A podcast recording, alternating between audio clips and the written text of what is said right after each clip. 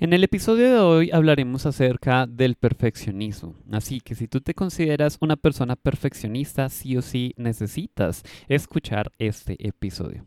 Mira, la verdad es que el perfeccionismo la mayoría de veces es un disfraz de nuestros miedos. Cuando tú lo analizas funciona de la siguiente manera y la mejor analogía que yo he podido conseguir alrededor de este tema del perfeccionismo y hacer las cosas como con un estándar súper, hiper, mega alto, eh, se la escuché a alguien que se llama Derek Sivers y te la voy a compartir. Y es, mira, nosotros tenemos deseos, tenemos intenciones, tenemos metas, objetivos o cosas que eventualmente queremos lograr. Y en ese proceso de querer lograrlas, lo que nosotros hacemos es en nuestra cabeza agregarles más y más cosas, hasta que esa idea se vuelve más complicada. Y aquí abro un paréntesis de algo que probablemente has escuchado alguno de mis contenidos, ya sabes que es parte de mi filosofía central y tiene que ver acerca de la palabra complejidad. Se trata de lo siguiente, cada vez que tú le añades algo a un sistema, ahorita vamos a ver ejemplos, o le añades un elemento más a algo, cualquier cosa, lo vuelves más complicado. Y es que su ejecución sea más difícil. Entonces, cerrando ese paréntesis alrededor de lo que es complejidad, sucede así. A ti se te ocurre una idea, y te voy a dar un ejemplo tangible. A mí se me ocurrió una vez una idea de hacer una una aplicación móvil para que las personas pudieran planear su tiempo. Entonces, es una idea genial. Y cuando a ti se te ocurre una idea genial, tú estás contento, estás contenta. ¿Y qué pasa? En tu cabeza, en tu imaginación, empiezas a añadirle cosas. Y es como Derek decía, en su ejemplo y su analogía, es como si tú tienes un terreno y tú piensas en el diseño de una casa. Entonces, bueno, podemos hacer una casa en un piso que tenga eh, una sala, un comedor, un baño, una habitación, etc. Y esa es tu idea inicial. Pero ¿qué pasa? Al otro día a ti se te viene otra idea. Sería genial agregarle una segunda habitación. Con eso yo podría tener un estudio. Y el siguiente día se te ocurre otra idea y sería genial además que pudiéramos tener un, eh, un sótano para que ahí pudiéramos poner eh, una sala de televisión, un cine, un cine pequeño y también podría ser genial que, que tuviéramos, eh, no sé, un, un, gimnasio. Y así al día siguiente se va avanzando. De hecho, mi idea fue evolucionando así en mi mente, en la cabeza de nosotros es como esa idea va evolucionando. Entonces yo decía, esa aplicación sería genial si además de planear te fuera dando eh, consejos alrededor de qué deberías hacer y qué no deberías hacer, que te ayudara como con test y diferentes cosas. Y al día siguiente o a la semana siguiente, decía, pero sería genial si tuviera inteligencia artificial, es decir, que esa, que esa aplicación no te estaría diciendo, oye, ¿qué deberías hacer tú? Sino que te dijera qué deberías estar haciendo tú, eh, dependiendo de tu situación actual. Yo dije, sería genial.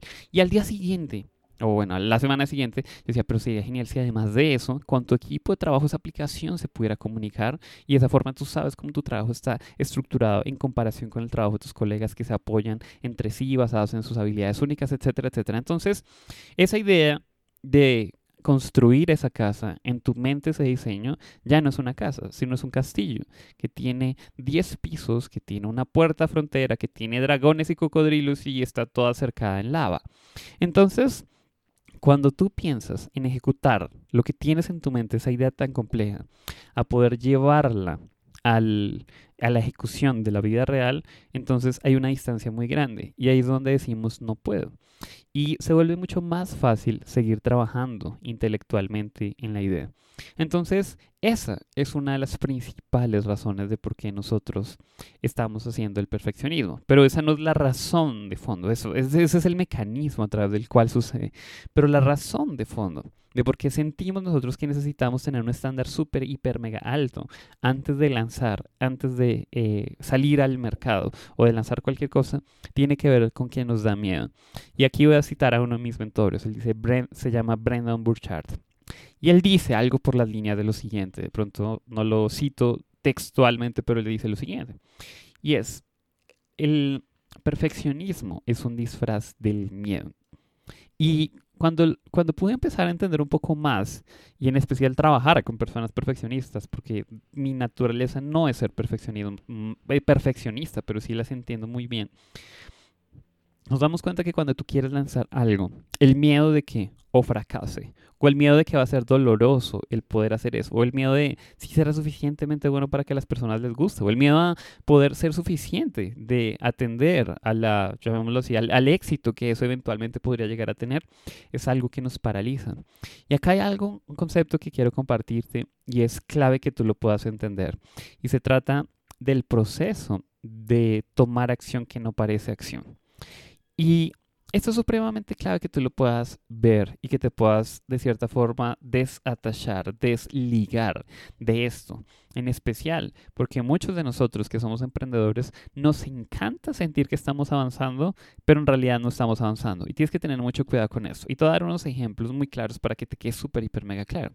Y mira, tú lo sabes y lo has escuchado un montón de veces. La acción masiva imperfecta, que la acción es lo único que cambia la realidad. En otras palabras, la única manera que tú puedas ver resultados en algo es haciendo la acción. La única forma en que tú vas a sacar abdominales es haciendo abdominales. No hay otra forma, por más que estudies, etcétera, etcétera. Y eso se entiende. ¿Qué pasa?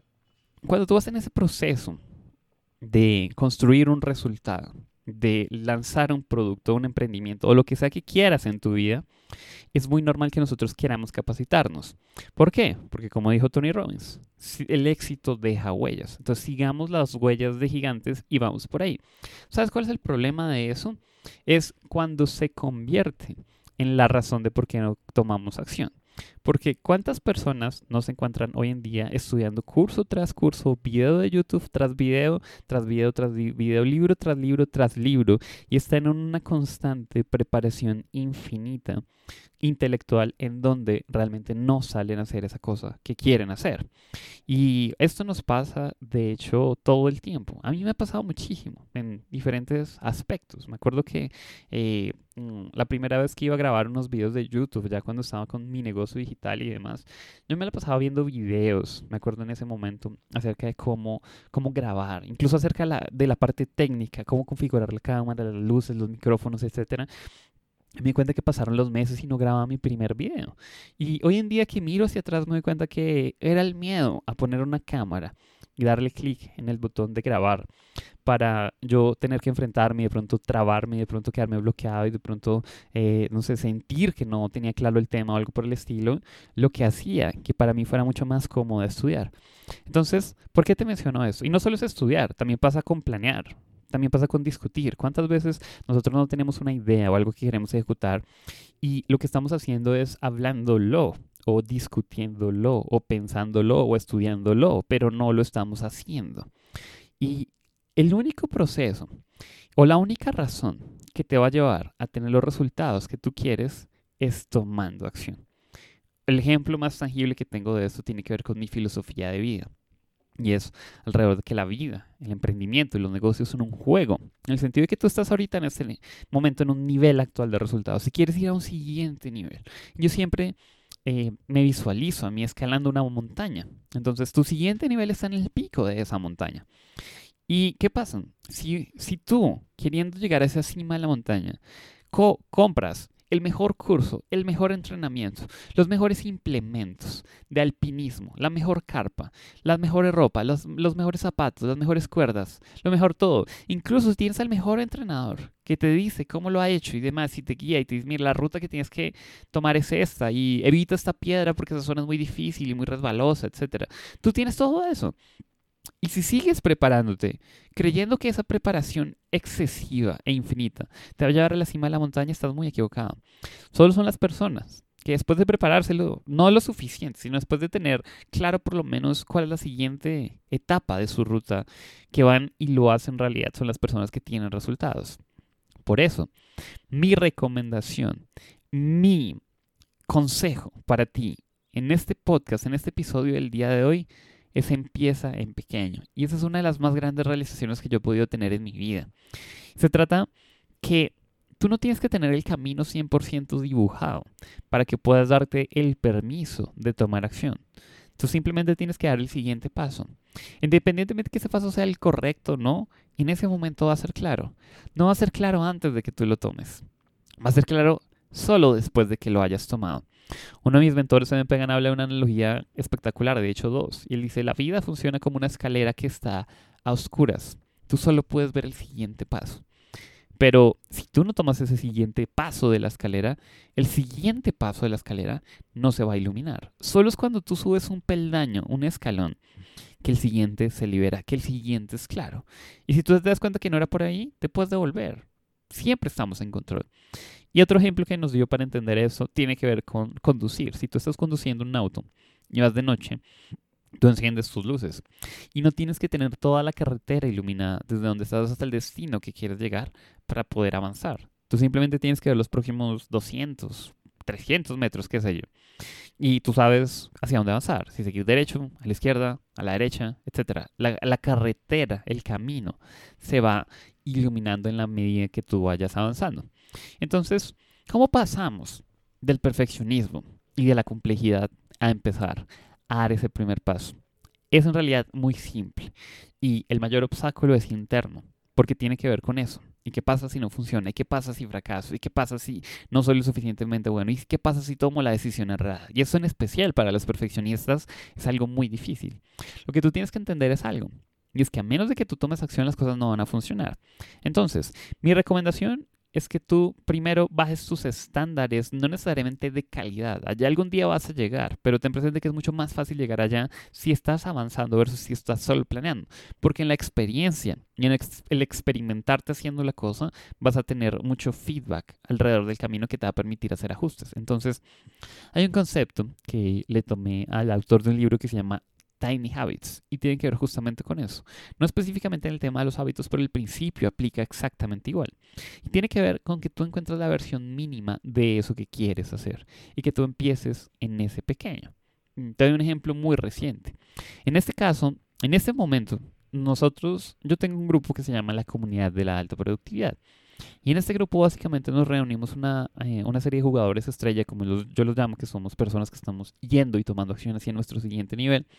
Y uno de los beneficios de ser miembro de la comunidad es que recibes una serie de retos mensuales. Eh, específicamente es un reto mensual. Entonces, cuando tú te comprometes con ese reto, básicamente le estás diciendo al grupo, oye, yo me comprometo a hacer esto durante el transcurso de este mes para instalar ese hábito positivo en mi vida. Y una de las cosas que nosotros hacemos que funciona muy bien es empezar en pequeño ese hábito. Entonces, estamos hablando de alimentación saludable, empezamos comiendo solo un poquito la primera semana y luego vamos aumentando la cantidad y demás. Por ejemplo, en ese momento estamos nosotros haciendo el reto de vencer la procrastinación. Y cuando hablamos de vencer la procrastinación, muchas veces nosotros quisiéramos empezar con el proyecto más grande o extraordinario que tuviéramos. Entonces, ese emprendimiento que hemos dejado durante años, yo quiero empezarlo. Pero ¿qué pasa? Pasar desde castillo a la acción es muy difícil. Entonces, por eso nosotros lo rompemos en etapas. Y en ese momento que nos encontramos en la semana número uno del reto de febrero, una de las cosas que estamos haciendo es eso, es dedicarle todos los días como primera cosa del día tuyo de trabajo laboral a tu principal prioridad, aquello que has venido procrastinando, solo 15 minutos, solo 15 minutos. Entonces, de esa forma nosotros hemos logrado, de cierta forma, hackear nuestro comportamiento para poder asegurarnos de que estamos tomando sí o sí acción. Y mira, te puedo decir algo con total convicción. Eso es algo que experimentarás en el momento en que empieces a hacerlo. Y tiene que ver cuando tú logres encontrar esa forma de volver pequeña esa acción que tú quieres y haces el primer paso, varias cosas van a suceder. Una, el siguiente paso del camino va a ser obvio. Incluso si te equivocas, va a ser obvio que te equivocaste. Pero eso es extraordinario. Ese es un extraordinario feedback y retroalimentación de la vida, personas, etcétera, porque tú vas a poder corregir el camino, vas a mejorar para ahora sí alinearte. Y es fácil avanzar cuando estás tomando acción, cuando estás en movimiento, no solo cuando estás pensando, cuando estás analizando, cuando tienes miedo. Es más fácil cuando avanzas. Eso es lo primero. Lo siguiente, eso te da muchísima más confianza. Porque cuando tú te des cuenta que funciona o no funciona, tú dices, ok, por lo menos ya di este paso. Y desde ahí me puedo seguir moviendo. Estás en un momento y tienes inercia. Y eso es espectacular. Entonces, amigo o amiga perfeccionista, mi invitación de hoy es muy sencilla. Es muy simple. Y todo tiene que ver con tu juego interno. No tiene que ver con absolutamente nada allá afuera. Y es simplemente identifica qué es eso que tú quieres hacer ese sueño, esa meta o eso que tú le estás agregando perfección, pero que en realidad desde tu corazón tú quieres hacerlo, tú quieres lograrlo. Y empieza a identificar cuál es el primer paso y agéndalo en tu calendario. Hazlo, incluso hazlo hoy. Dedícale un tiempo, así sea pequeño, no importa. Lo importante es estar en progreso, es estar en movimiento, porque te aseguro algo, y es como dice uno de mis mentores, y es, no me acuerdo cómo se llama él. Bueno, la verdad no me acuerdo quién es, pero él dice lo siguiente, y es, tú vas a aprender muchísimo más en una hora de hacer la cosa que en un año de estudiar la cosa. Y eso yo le he podido validar en la mayoría de las ocasiones. Mira, tú aprendes mucho más de cómo grabar un video ante la cámara, grabando un video de 10 minutos ante la cámara, que estudiando el mejor curso de cómo grabar videos ante la cámara que dura 14 horas. Te lo puedo asegurar.